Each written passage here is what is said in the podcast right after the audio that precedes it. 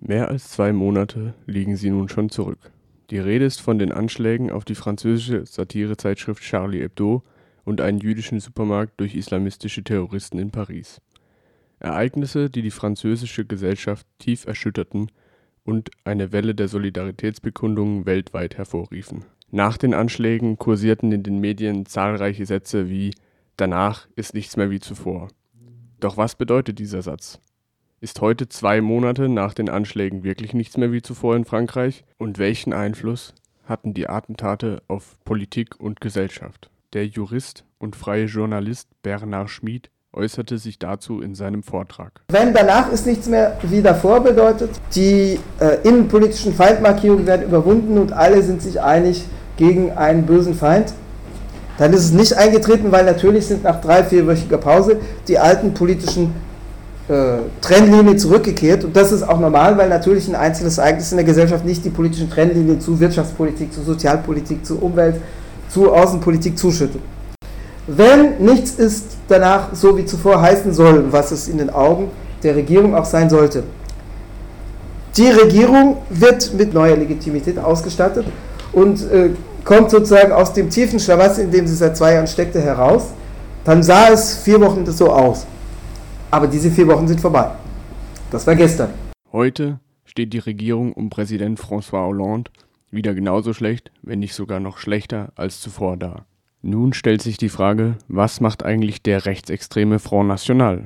Also der Front National, die organisierte extreme Rechte, hat tatsächlich am Anfang äh, so ausgesehen, als ob er den Zug verpasst. Doch auch das war leider gestern.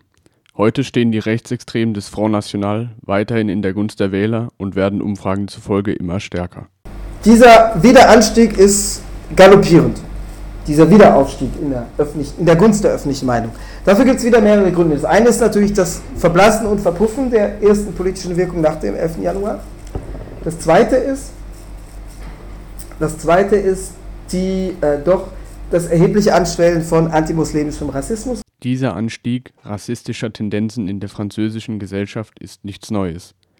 Neu waren jedoch die Vielzahl rassistischer Übergriffe, vornehmlich gegen Muslime, die zu einer regelrechten Welle rassistischer Gewalt führten. Es hat in den vier Wochen vom 7. Januar, dem Tag der Anschläge auf Charlie Hebdo, bis zum 7. Februar ca. 150 Anschläge auf muslimische Einrichtungen oder Personen gegeben. Das sind so viel wie im ganzen Jahr 2014. Während die französische Regierung um Präsident Hollande auf der einen Seite es verpasste, den Schulterschluss mit der Bevölkerung zu suchen und Land und Leute zu einen, wachsen die rechten Kräfte in Frankreich immer mehr an und spiegeln somit den allgemeinen Rechtsruck in der französischen Gesellschaft wider. Zum Schluss stellt sich die Frage, was macht eigentlich Charlie Hebdo?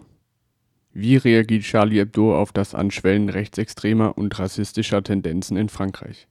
Vorletzte Ausgabe, die also Anfang März erschienen ist, zeigt zwei, zwei kahlgeschorene Faschisten mit einer Engelsharfe in der Hand, die sagen, wir sind jetzt dediabolisiert, also entdiabolisiert oder entdämonisiert, das ist der Ausdruck, der die Strategie von Marine Le Pen in ihren eigenen Worten beschreibt, die Dediabolisation, die Entdämonisierung, aber in der einen Hand halten die kahlgeschorenen Faschisten eine Engelsharfe und in der anderen einen Knüppel oder einen Baseballschläger. Ähm, das ist eine Darstellung dessen, was sozusagen im Moment die aufsteigende Kraft ist.